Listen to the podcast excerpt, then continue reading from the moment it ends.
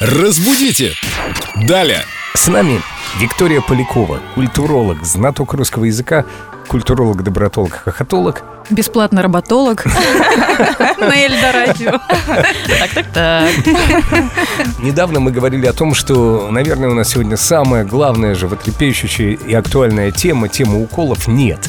Самая актуальная и животрепещущая тема – это тема денег. Ой, ну что ты все о насущном, Семен? Но, тем не менее, про деньги интересно. Очень часто слышим о деньгах. Это, мне кажется, откуда-то из прошлого века или даже из позапрошлого. Так А о деньгах или о деньгах? Да. Кстати говоря, сейчас и тот, и другой вариант считаются равнозначными. То есть, оказывается, можно говорить и о деньгах. Но все же этот вариант, он уже устаревший. К нам вообще это выражение, именно такое ударение в этом слове, пришло из нашего любимого выражения «не в деньгах счастье». Да, я Мгм. слышала, употребляют люди из старинных фамилий, типа Федора Бондарчука.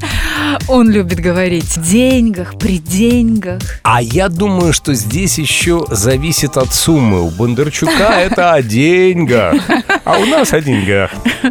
И все-таки есть же- единственная возможная версия для работников телевидения и радио и для грамотных петербуржцев. Это версия о деньгах. Точка. Да.